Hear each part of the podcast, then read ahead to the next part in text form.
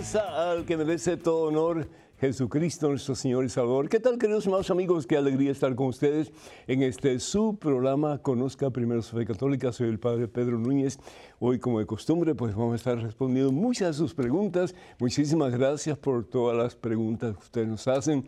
Muchísimas gracias por sus comentarios. Muchísimas gracias también por estar en sintonía con este programa y con esta estación EWTN. Les agradecemos en el alma y sigan enviándonos sus preguntas, sus comentarios porque ustedes son los que hacen posible que este programa siga eh, llevando al mundo la santa palabra de Dios. Hoy es 24 de mayo y nos preparamos con una oración antes de hacer absolutamente nada más. En el nombre del Padre, del Hijo y del Espíritu Santo.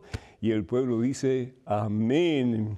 Padre amantísimo, Padre bueno, Padre misericordioso, gracias Señor por el don de la vida. Gracias Señor por este nuevo día que nos das un nuevo comienzo en nuestra relación contigo.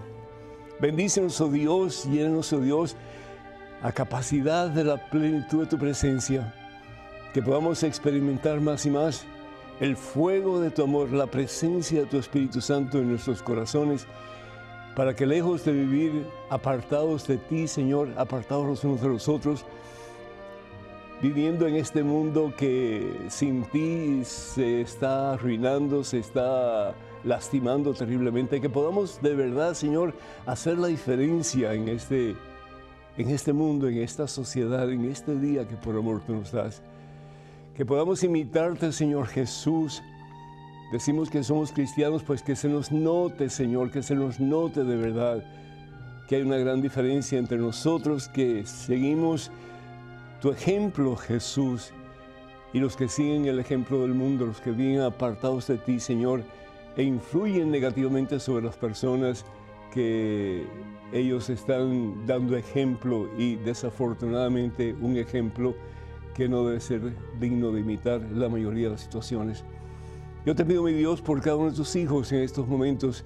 Bendice, Señor, restaura, libera, sana, salva, Señor, a estos hijos tuyos, que ellos con una determinación total y completa pueden decir, quiero ser todo tuyo, Señor ya no quiero seguir viviendo esclavizado al mundo, ya no quiero seguir viviendo encadenado al pecado. Quiero, Señor, con la gracia y poder que tú me das, yo sé que yo puedo ser liberado, yo sé que yo puedo ser sanado, yo sé que yo puedo levantarme con poder y comenzar una vida nueva, porque para ti no hay nada imposible.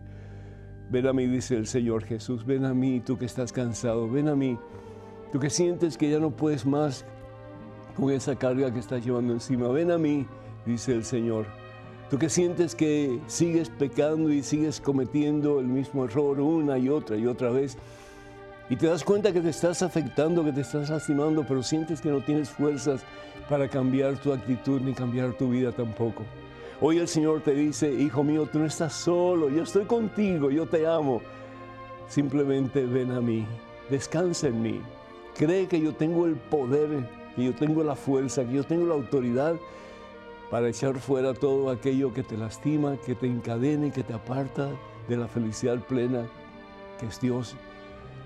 Y deja que yo verdaderamente, dice el Señor, comience a obrar en ti de tal manera que ya no seas tú quien viva, sino que sea yo quien vive en ti. Transforma, Señor, los corazones duros. Quita, Señor, en estos momentos el peso de aquellos que se sienten heridos, lastimados a consecuencia de un vicio, de un pecado, de una actitud negativa que los está hundiendo en el abismo de su, propio, de su propia infelicidad. Y bendice, Señor, a toda su familia. Úngela, Señor, con una doble porción de tu Espíritu Santo. Y que esta familia se pueda cimentar en la roca poderosa, la roca firme, la roca inquebrantable que eres tú, Señor Jesús. Gracias, Señor, por este momento. Gracias por esta oportunidad.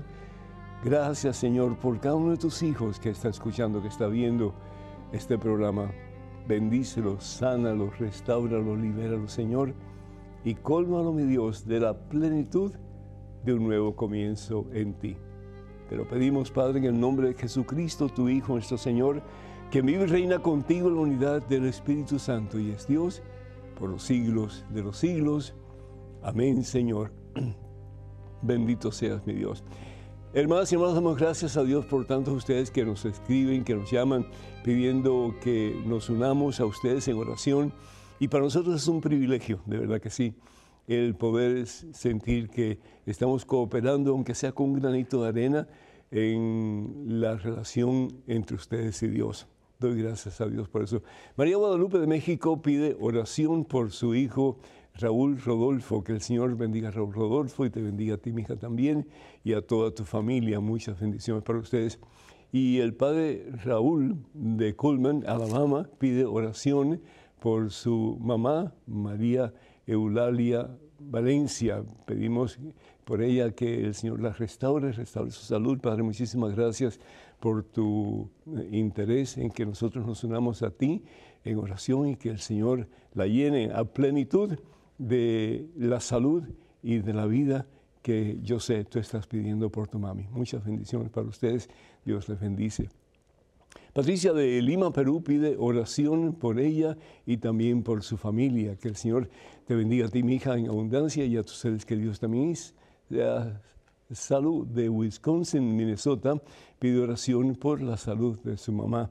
Muchas bendiciones para ti y para tu mami también en este día y cada día de su vida. Ojalá que pueda restituir su salud a medida que eh, deja que el Señor la siga llenando de su santa presencia. Yolanda de Davenport, Iowa, pide oración por su hija Paulina. Muchas bendiciones para Paulina y para ti también, mi hija, y para toda tu familia. Y Carmelo eh, Somers, mm, de, de New Jersey, pide oración por su trabajo que todo te salga bien y que de la mano de Cristo Jesús puedas salir adelante sabiendo que para Dios no hay nada imposible. Bendito sea Dios. Y también Magda de Illinois pide oración por ella y por Alfonso. Muchas bendiciones para ustedes y para toda la familia. Pedimos también por todos aquellos que solicitan nuestra oración, nuestro apoyo en oración a través de los medios en que estamos envueltos, medios sociales en que participamos. Y recordamos que los únicos medios oficiales de este servidor, el Padre Pedro, son los siguientes. Facebook, por favor, comuníquense con nosotros a través de facebook.com diagonal Pedro Núñez. Repito, facebook.com diagonal. Pedro Núñez. Y si usted no se ha suscrito a nuestra página, hágalo por favor. Y si a usted le gusta lo que ponemos en la página, le agradeceríamos infinitamente que nos diera un like, es decir, nos, ah, nos diera un, el dedo gordito para arriba. también estamos en Instagram, en YouTube y también pues estamos en Twitter eh, para comunicarse con nosotros a través de estos medios. Háganlo por favor yendo a Padre Pedro Núñez, tan sencillo como eso, Padre Pedro Núñez, todo en minúsculas, ¿sí? Y por favor tengan mucho cuidado con perfiles falsos que piden dinero en nombre de este servidor. Eso nunca lo haríamos a través de estos medios que acabo de mencionar. El tema de hoy es, ¿qué es más importante? ¿Qué es más importante? ¿La Biblia o la iglesia? Y es una pregunta que por favor eh, no, no tomen decisiones así tan rápido, esperen un poquito y vamos a analizar. Podríamos hablar de este tema por meses y meses y meses, pero estamos reducidos en el tiempo y por lo tanto vamos a tratar de hacer lo mejor posible con el corto tiempo que tenemos. ¿Qué es más importante? Pues más importante que la Biblia es la iglesia. ¿Por qué? Porque la iglesia es fundada por Jesús. ¿Para qué? Para que conozcamos la verdad y la verdad nos haga libres. Y no solamente la iglesia es fundada por Jesús y Jesús se va. No, Jesús es parte integral de la iglesia que él funda.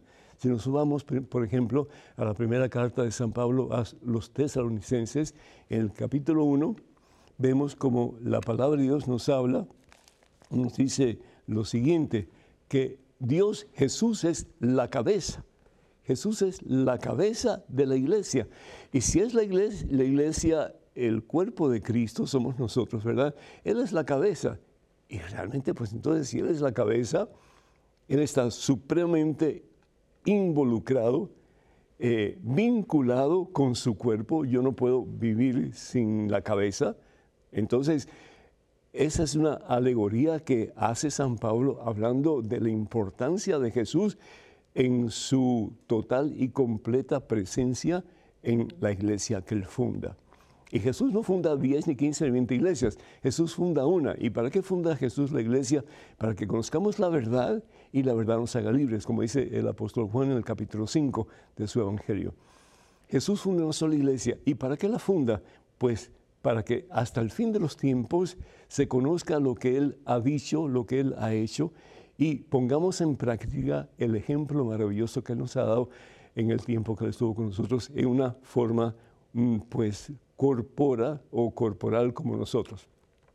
Es importante también estar conscientes de que, si bien es cierto Jesús es la cabeza, nosotros somos como células vivas del cuerpo de Cristo.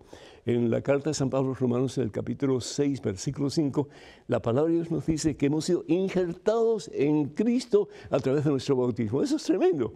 Hemos sido injertados en Cristo Jesús, somos parte de su cuerpo místico, es decir, somos parte del cuerpo del cual Él es la cabeza. Hay esa total y completa unión entre el cuerpo y la cabeza. Yo no puedo tener la cabeza solo andando por ahí y no puedo tener el cuerpo solo andando por ahí.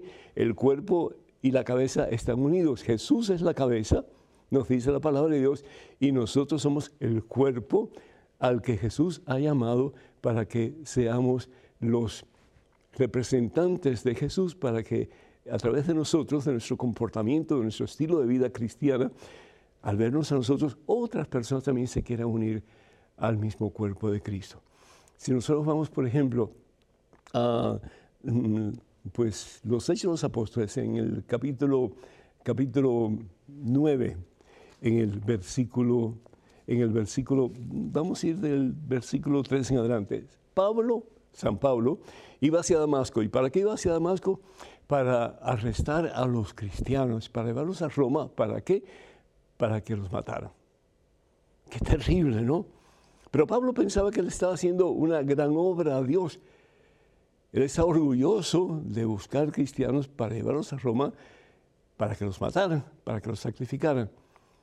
¿Por qué? Porque el imperio romano había tomado la decisión de pues, acabar con la comunidad cristiana que estaba en efervescencia, que estaba cada día más viva y más personas se adherían a ella. ¿Y qué es lo que pasa camino a Damasco? Pablo tiene una experiencia de Jesucristo tremenda, hermanos, tremenda, tremendísima. Dice la palabra de Dios, mientras iba de camino, ya cerca de Damasco, le envolvió de repente una luz que venía del cielo. Le envolvió una luz que venía del cielo que decía, Saulo, Saulo, ¿por qué me persigues? Qué extraño, ¿no? Saulo estaba persiguiendo a los cristianos. Y sin embargo, pues esta, esta voz del cielo, esta luz del cielo, le dice, ¿por qué me persigues? Y Saulo pregunta, ¿y quién eres a quien yo persigo? Y esto es impactante, hermanos. Ahí Jesús le dice, yo soy Jesús a quien tú persigues. Quiere decir que cuando nosotros dañamos la iglesia con nuestra forma de vida, con nuestro pobre testimonio de vida cristiana, estamos persiguiendo a Cristo. Cuando nosotros rechazamos la iglesia, rechazamos a Cristo.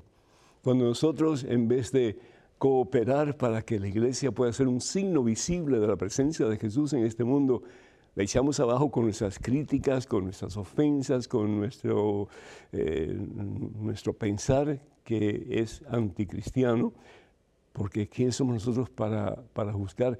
Eh, debemos de orar, sí, pero estar conscientes al mismo tiempo que la iglesia, a pesar de sus defectos, la iglesia, a pesar de los problemas que pueda tener, la iglesia es fundada por Jesús.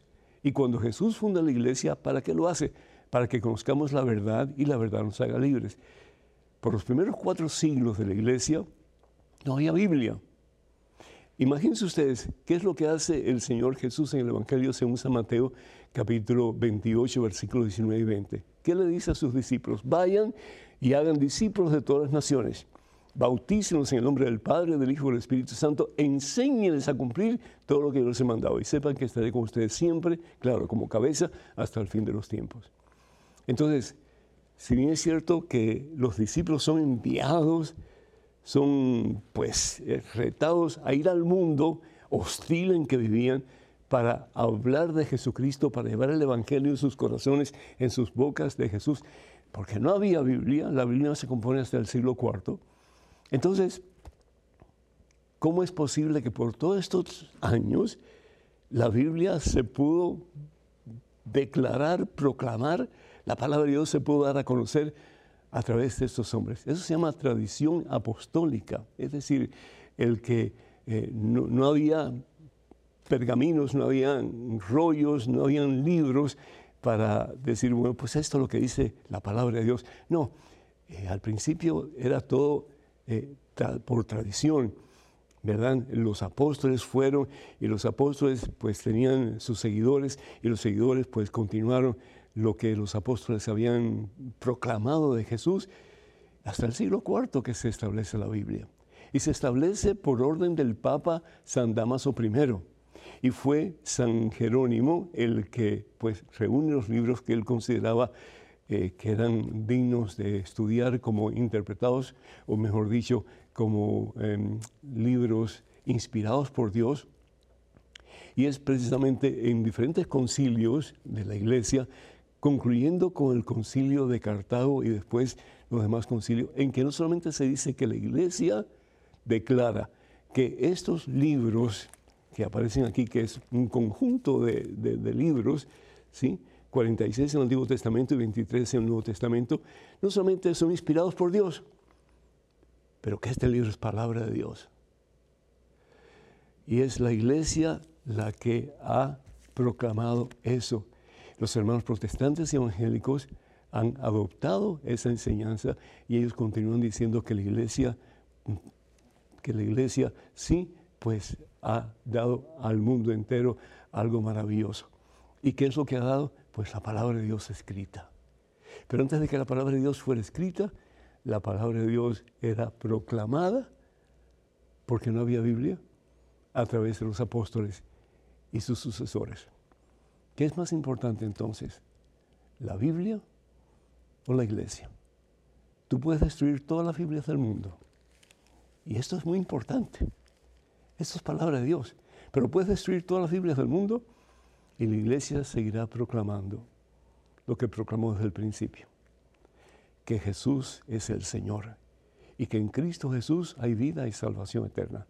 Y todo lo demás que nos ha enseñado la iglesia a través de los años por la tradición apostólica, es decir, por la palabra que los apóstoles dieron a sus sucesores y ellos a sus sucesores hasta el siglo IV que se estableció la Biblia como palabra de Dios. Podemos hablar mucho más, pero creo que ya es suficiente. Número telefónico para que se comuniquen con nosotros 205-271-2924. 205-271-2924. Vamos a una pequeñísima pausa, hermanos, pero regresamos en cuestión de momentos. Así que, por favor, no se vayan, quédense con nosotros.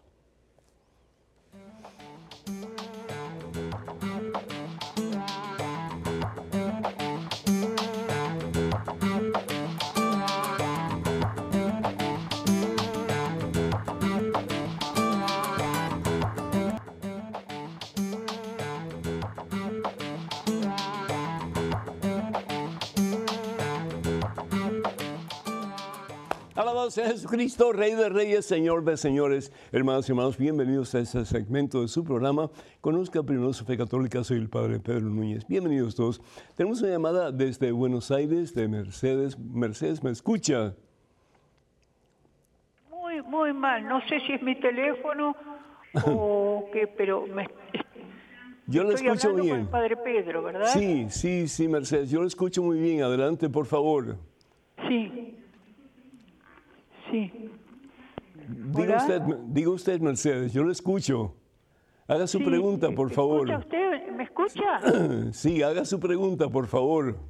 Sí, eh, bueno, yo yo soy este católica desde los 19 años, cumplí el otro día 85 eh, y amo al Señor, amo pero tengo una obsesión que me ha quedado y no la puedo solucionar.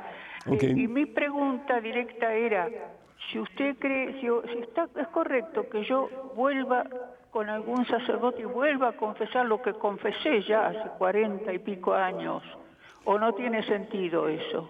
No, pues tiene mucho sentido, Mercedes. Es decir, una confesión de vida sería muy buena, sobre todo después de tantos años eh, que usted nos ha confesado. Entonces yo le sugeriría que hable con un sacerdote, que usted le tenga confianza y que le diga que usted quiere hacer una, una confesión de vida.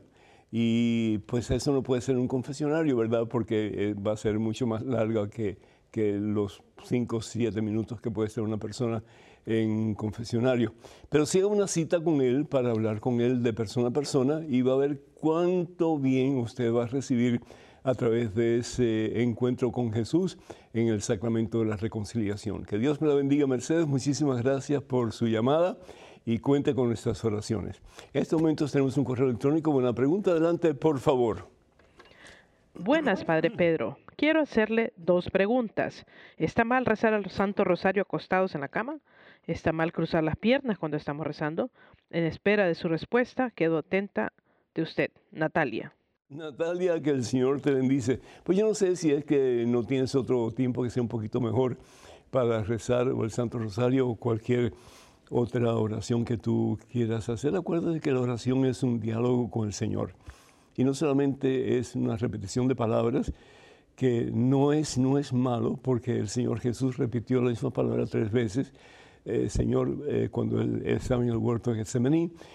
Pero sin embargo es bueno que nosotros tomemos conciencia de lo que estamos diciendo y al mismo tiempo pues escuchar lo que el Señor nos quiere decir. Y si estamos acostados y hemos tenido un día demasiado agitado, muy cansado, etcétera, lo más probable es que nos quedemos dormidos en el transcurso de la oración. Y como el rosario pues es una oración repetitiva, pues tal vez peor aún todavía yo te recomiendo que busques un lugar apropiado donde tú puedas hacer tu oración. La palabra de Dios en 1 Tesalonicenses, en el capítulo 5, en el versículo 13, perdón, 17, nos dicen, oren sin cesar, oren sin cesar y den gracias a Dios en toda ocasión. Esta es, por voluntad de Dios, su vocación de cristianos. En otras palabras, no solamente orar un ratito cuando ya estoy en la cama, no solamente orar un ratito cuando eh, salgo para el trabajo, cuando regreso al trabajo, pero debemos de tratar de disciplinar nuestra mente, nuestro cuerpo, de tal manera que toda nuestra vida llegue a ser una oración. Eh, otra palabra que, y, no es obsesionarse tampoco, ¿no? Pero, por ejemplo, es mirar el campo, el verdor de las, de las plantas, la belleza de las flores, eh, el, el, el, abrazo de un amigo, en fin, y, y, reconocer la presencia de Dios en eso. Y Dios nos habla a través de todo lo que Él ha creado, de todo lo que nosotros experimentamos. Y a veces las cosas que experimentamos son muy buenas y sabemos que con la gracia de Dios podemos rechazarlas. Pero lo importante es que nuestra vida toda, en alguna manera, sea un diálogo con Dios. Y eso, al fin y al cabo, es lo que es la oración. Que Dios te bendiga y cuenta con nuestras oraciones. Tenemos en este momento un correo electrónico. Adelante, por favor. Padre Pedro, me gustaría que me ayudases a entender y me diese una explicación sobre el libro de Job, el cual estoy leyendo, pero no lo entiendo. Lo que entiendo del libro es que Job renegaba por sus sufrimientos. O sea, ¿eso está mal o bien? No sé, ayúdeme por favor. Bendiciones, Padre, y gracias. José Joaquín. José Joaquín, muchísimas, muchísimas gracias. Em, yo creo que todos en algún momento de nuestra vida como que levantamos los ojos y decimos, ¿hasta cuándo, Señor? Es cierto. ¿Por qué a mí? ¿Por qué a mí? ¿Por qué a mí si yo soy un hombre bueno, si yo soy una mujer buena, si yo no he hecho daño a nadie? Y sobre todo en el tiempo de Job. En el tiempo de Job no había un concepto claro de la resurrección. Por lo tanto, la persona que era buena, la persona que eh, era obediente a Dios, pues se pensaba que esa persona iba a recibir muchas bendiciones en la tierra, porque al fin y al cabo cuando se moría, se moría y punto. ¿sí? Y cuando no se portaba bien, cuando desobedecía a Dios, cuando andaba por otro camino que no el camino de Dios, pues las cosas definitivamente le iban a ir mal y lo tomaban como una maldición de Dios. El caso de Job, Job dice la palabra de Dios, que era un hombre bueno. Al principio de la, Santa de la Santa Escritura aquí en el capítulo 1, versículo 1, dice, Había en el país de Uz un hombre llamado Job, era un varón perfecto, que temía a Dios y se alejaba del mal. Eh, en otras palabras, Job no era un hombre cualquiera, era un hombre santo.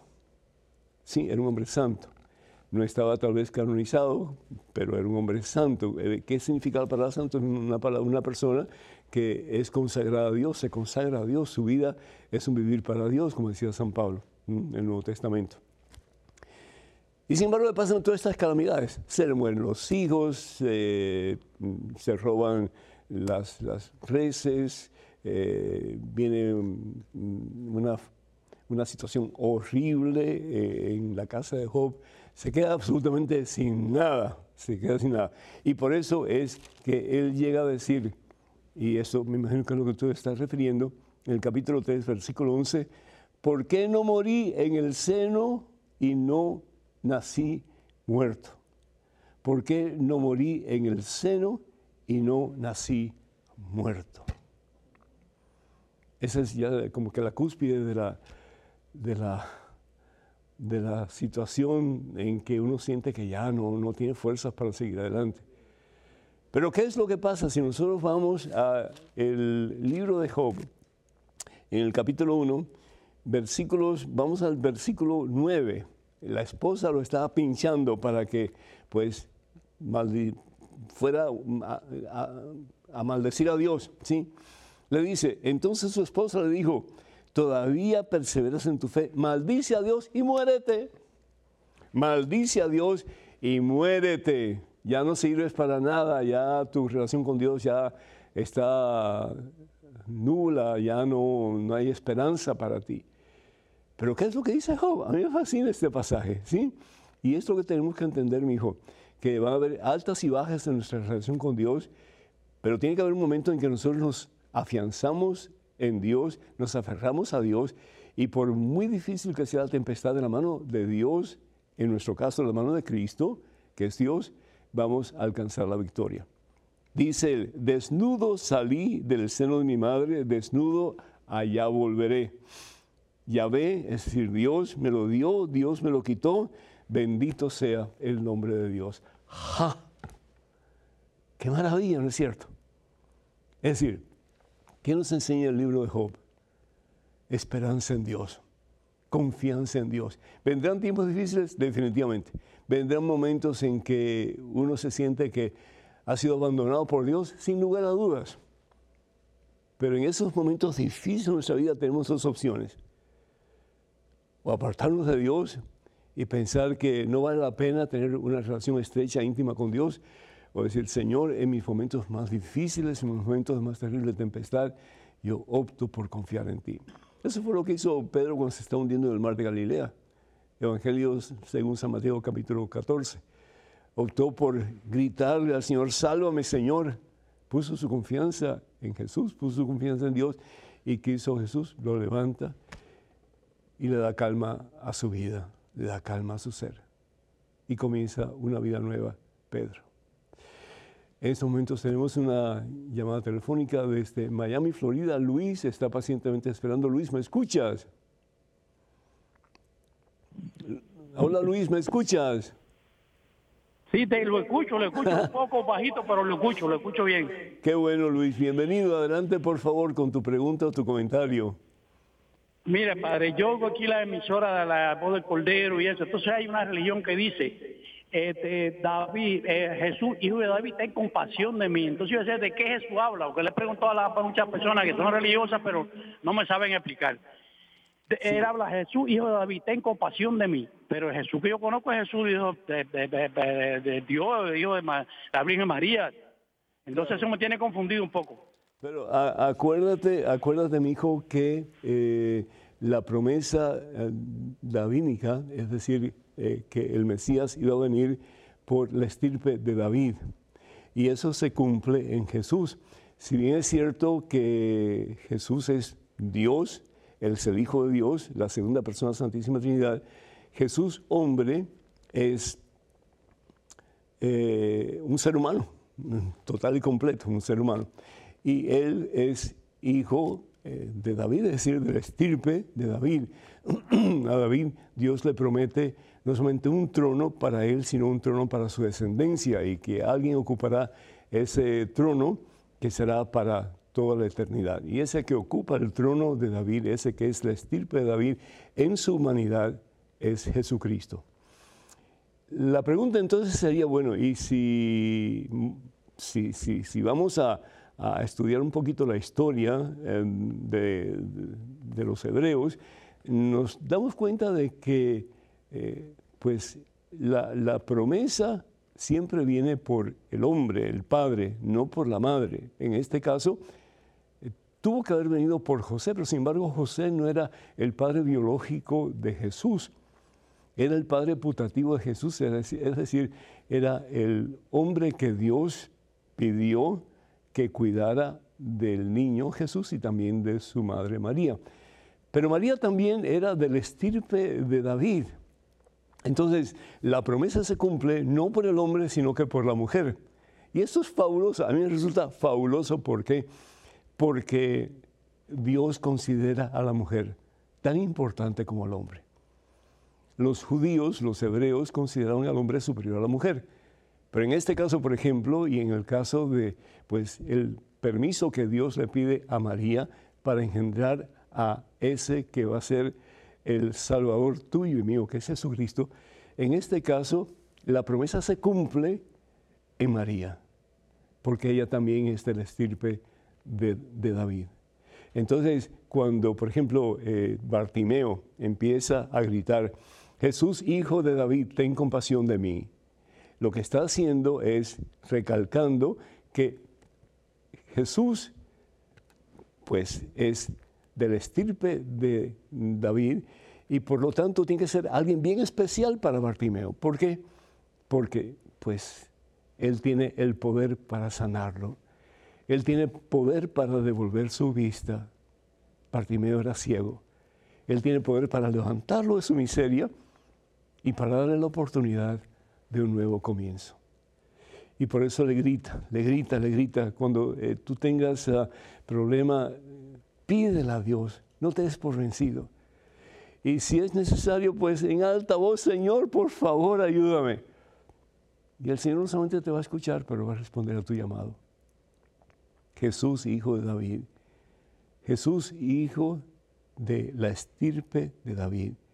En esa sucesión. Jesús, el esperado de los tiempos. Jesús, el Mesías. Jesús, el que va a ocupar el trono para toda la eternidad de David pero no una forma física, no una forma eh, material, sino que va a ocupar el trono del rey David en el cielo, porque Él va a ser el que va a unir a toda la creación hacia sí mismo y nosotros seremos su pueblo y por fin Él llegará a ser nuestro Dios. Qué maravilla, ¿no es cierto? Número telefónico para que se comuniquen con nosotros 205-271-2924. 205-271-2924. Vamos a pequeñísima pausa, hermanos y hermanos. Pero regresamos en cuestión de momentos, así que por favor no se vayan. Quédense con nosotros.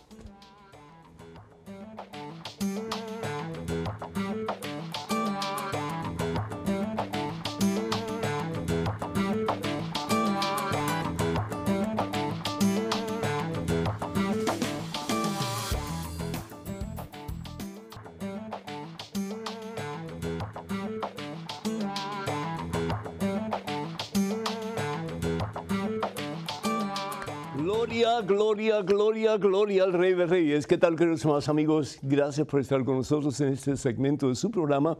Conozca primero su fe católica. Soy el Padre Pedro Núñez. Tenemos una llamada de David de Huntsville, Texas. David, ¿me escuchas? David, perfectamente, Padre Pedro, y antes de iniciar eh, nuestra conversación, pues quiero felicitarlo por su programa. Muchísimas gracias, David, muy agradecido. Me gusta mucho que te sirva lo que hacemos aquí y lo hacemos con todo cariño para ti y para todo nuestro auditorio. Adelante, por favor. Um, yo este, veo su programa y, y pues sí, este, yo voy a misa y, y este, y a veces cuando, cuando todos así van a la mesa del Señor, pues me da envidia, ¿verdad? Ajá. Y este, y mi pregunta es, Padre Pedro, si eh, yo estoy casado en, en, en la Ciudad de México, o sea, Ajá. en, en México. Ajá. Me, me casé con la con mi primer matrimonio por, pues sí, como dicen, por las dos leyes. Ya. Y, Ya. y, este, y, y entonces este yo decidí venirme aquí a los Estados Unidos y este y aquí conocí a otra pareja de la cual vivimos juntos por por 20 años. Ya. Nos volvimos a separar, tuvimos familia, tuvimos dos de familia y, y ya mm, me separé, yo vivo en unión libre y este y no sé porque mm, yo últimamente fui a México hace como 10 años, más de 10 años, ¿verdad? Y, y tuve conversación con, con esa persona con la que soy casado en, en México Ajá. pero ya estaba muy enferma, dijeron que ya había fallecido, no no no, exact- no sé exactamente. Bueno, ok, mi pregunta es de que ahorita hay eso de, de con nadie, yo solo, ¿verdad? Y este y, y yo podría, sí podría yo este, am, como le dijera, am, Recibir la comunión. a- así a, a recibir la, primera- la hostia. Sí, sí, David. Mira, eh, sería bueno que tú confirmes que tu esposa con quien te casaste por la iglesia ha fallecido. Si ella ha fallecido, tú estás libre de casarte. Lo que yo te aconsejaría es que vayas a hablar con un sacerdote de tu confianza, es decir, con una persona que tú sabes que te va a atender bien y que se va a interesar por tu situación y que va a ayudarte hasta que tú puedas lograr lo que tú deseas, que es poder recibir la Santa Comunión una vez más. Entonces, ah, de nuevo, si tu esposa con quien te casaste por la iglesia ha fallecido, tú estás libre, porque dice la palabra de Dios que el hombre dejará a su padre, a su madre, se unirá a su mujer y será un solo ser, pero dice el Señor Jesús también que hasta que la muerte los separe. Quiere decir que tú tendrías todo el derecho de rehacer tu vida, de casarte de nuevo. Lo que sí te aconsejaría, mi hijo, es que tengas mucho cuidado cuando te cases, eh, que lo pienses bien, que lo pongas en oración, que pidas consejo, porque ya estamos hablando, en este caso, de la tercera o cuarta eh, persona que tú has tenido. Entonces, eso no solamente te hace daño a ti, pero hace daño a la persona con quien tú estás y también, y tal vez más aún, a los hijos que tú tienes de la segunda ah, persona. Así que, eh, por lo que yo estoy viendo, por lo que me estás diciendo, pues yo creo que tú tienes todo el, tienes, tienes todo el derecho de volverte a casar, ya que la primera esposa falleció, pero asegúrate de que así es eh, y pues habla con un sacerdote para que te guíe en el proceso de, de un nuevo posible matrimonio. Cuenta con mis oraciones, que Dios te bendiga y hasta otra oportunidad. Tenemos un correo electrónico, una pregunta, adelante por favor. Buenas, Padre Pedro. Los saludo con mucho cariño desde La Grita, Táchira, Venezuela, ciudad del Espíritu Santo, donde tenemos nuestro Santo Cristo Milagro. Soy muy católica, al igual que mi madre y mi hijo, pero siempre he tenido una duda. Quiero saber si el Espíritu Santo es una persona, porque siempre en todas las imágenes está presente en forma de paloma. Muchas gracias, Padre Pedro. Yelisa Moncada. Muchísimas gracias, Yelisa, muy agradecido. Si vamos al Evangelio según San Mateo, en el capítulo 3, versículos, mm, vamos a ver desde, vamos a ver desde el 16 en adelante, ¿sí? Eh, dice la palabra de Dios, una vez bautizado, Jesús, una vez bautizado, Jesús salió del agua. En ese momento se abrieron los cielos. Qué bonito, ¿no? En ese momento se, abri- se abrieron los cielos. Los cielos habían estado cerrados por mucho, mucho tiempo. Realmente desde el pecado de Adán y Eva.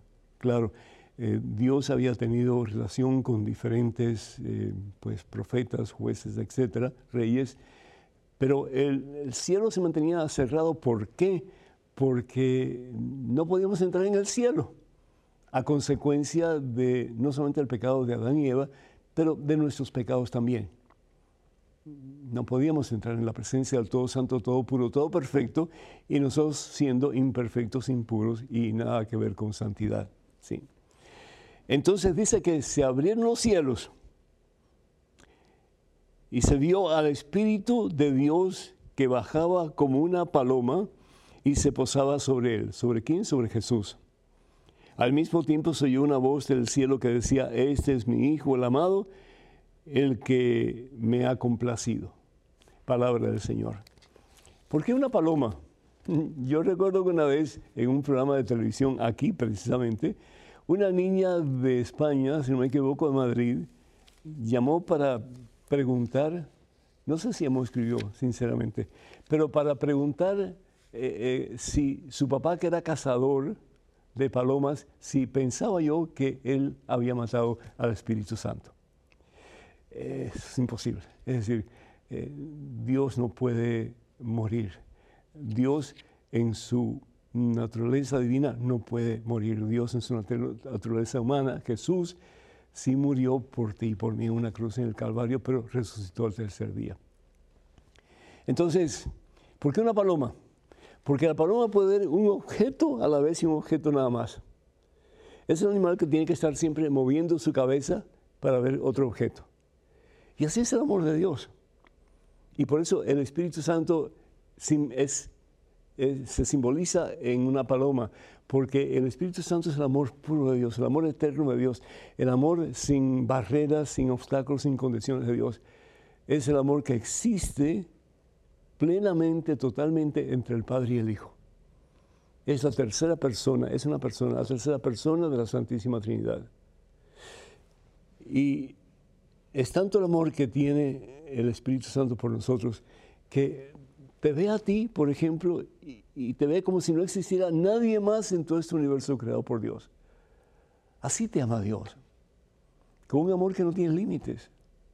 Y eso es lo que quiere Dios, que comencemos a dejar nuestras tonterías del mundo, que nos aparta Dios, para conocer a ese que nos ama a tal extremo que no tiene extremo, que es Dios y que se simboliza el amor de Dios en la tercera persona de la Santísima Trinidad en forma de paloma, ya que la paloma solamente puede ser un objeto y un objeto nada más. Y ese objeto eres tú, ese objeto soy yo, ese objeto somos todos nosotros, pero nos mira como si no hubiera nadie más en este vasto universo creado por Él. Que Dios te bendiga. Tenemos en estos momentos una pregunta. Adelante, por favor. Querido Padre Pedro, tengo 83 años. Yo servía en mi parroquia como ministra extraordinaria de la comunión. Ya no presto el servicio. No estoy saliendo mucho, solo voy a la misa dominical, a citas médicas y eventualmente a algunas otras salidas. Un sacerdote me trajo la comunión y me dejó la sagrada forma para que yo pudiera tomar la comunión diariamente. Yo la tengo en mi habitación en un altar y hago mi oración frente a nuestro Señor pero también veo televisión y hablo por teléfono. Mi hija me dice que ninguna persona puede tener la Eucaristía en su casa, que está prohibido por la iglesia. ¿Es eso cierto? ¿Estoy ofendiendo a Dios? Muchas gracias. Desde Colombia le mando un afectuoso saludo. Livia. Livia, muchísimas gracias. Muy eh, interesante tu pregunta. Tú eres ministro extraordinario de la Eucaristía, es decir, eh, el Papa Pablo VI dio un indulto a nivel iglesia, es decir, a nivel universal, de que cuando había muchas personas que comulgaban y no había suficiente em, pues sacerdotes para, para dar la comunión o suficientes diáconos para dar la comunión, que se podía tener personas capacitadas eh, espiritualmente para dar la Santa Eucaristía y que con la venia del obispo se podía eh, instalar esas personas para que dieran la Santa Comunión. En tu caso, pues no hay razón para que tú te des la comunión a ti misma. Es decir, no. Además de eso, tú no puedes tener una hostia en tu casa y pues eh, tenerla eh, ahí todo el día y todos los días. No ¿Y por qué digo no? Porque en el transcurso de la historia de la iglesia se han cometido muchos errores, se han cometido muchas faltas en relación a la presencia de Cristo Jesús en el santo sacramento del altar. Y por lo tanto los obispos decidieron que no era bueno que se tuviera en casas la presencia de Jesús. Es decir, si tú realmente sientes el deseo de tener a Jesucristo eh, en el Santísimo Sacramento del altar, pues tienes que pedir autoridad o tienes que pedir permiso al obispo de tu diócesis.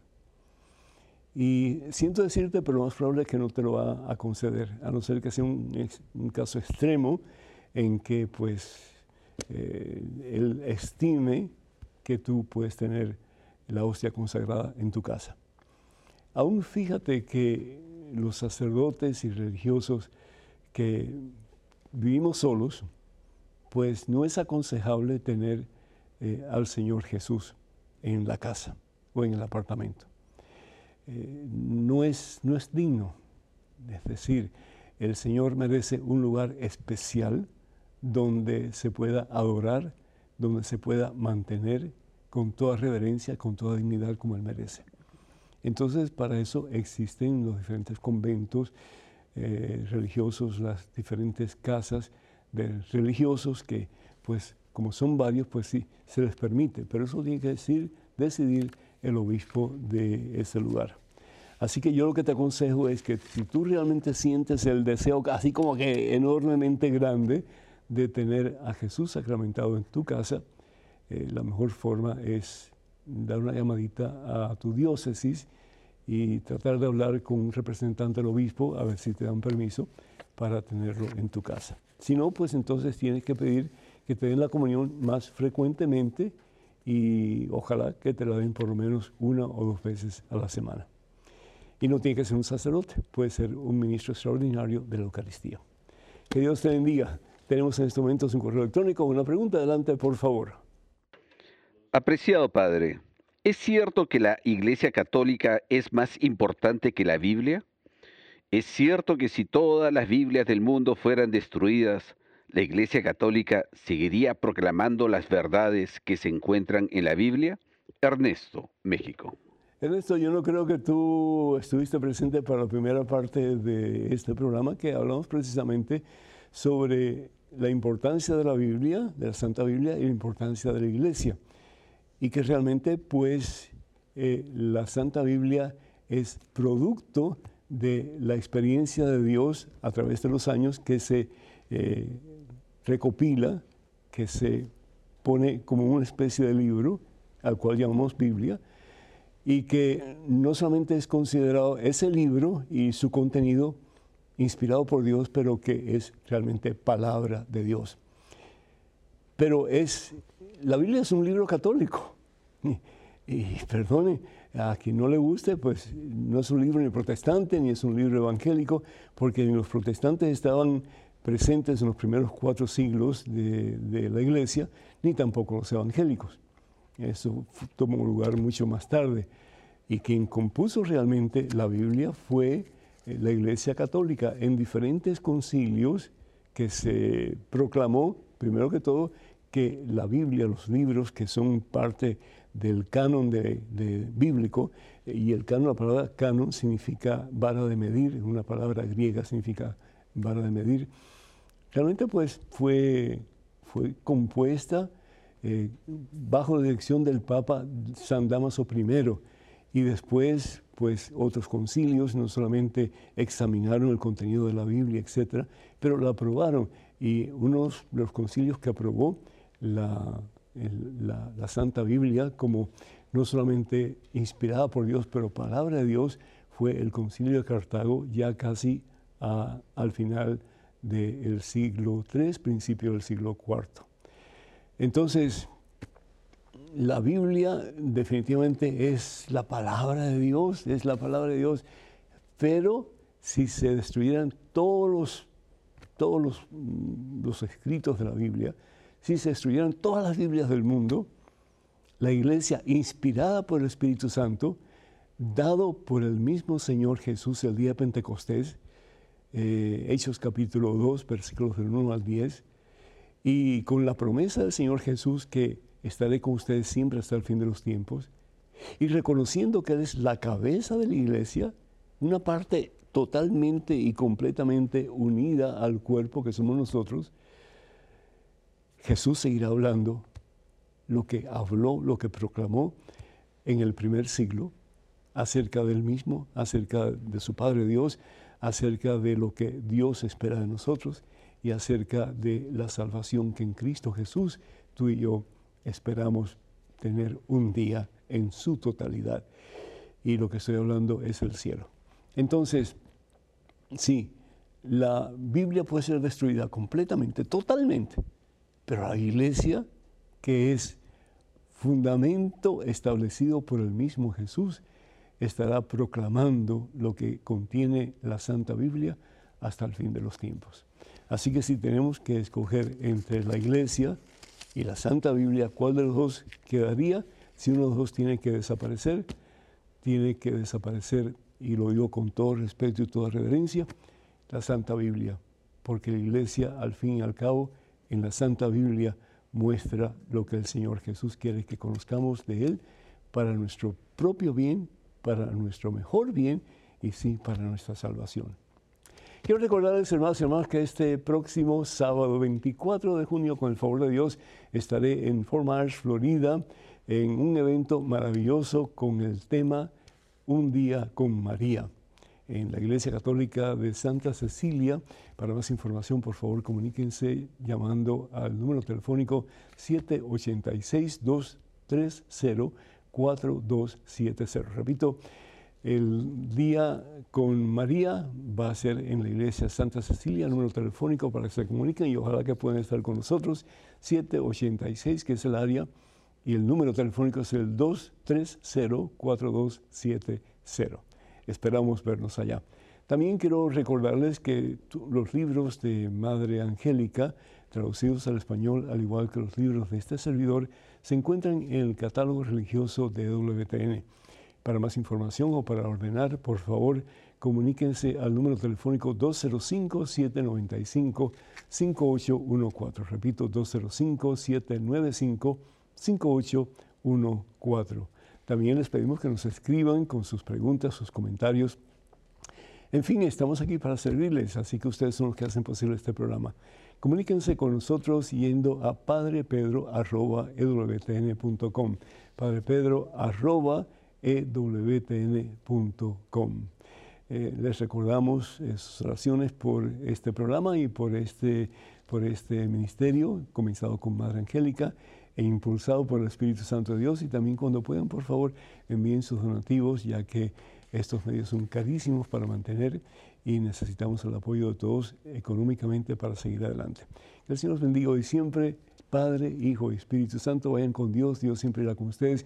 Que pasen un felicísimo día y hasta la próxima, Dios mediante.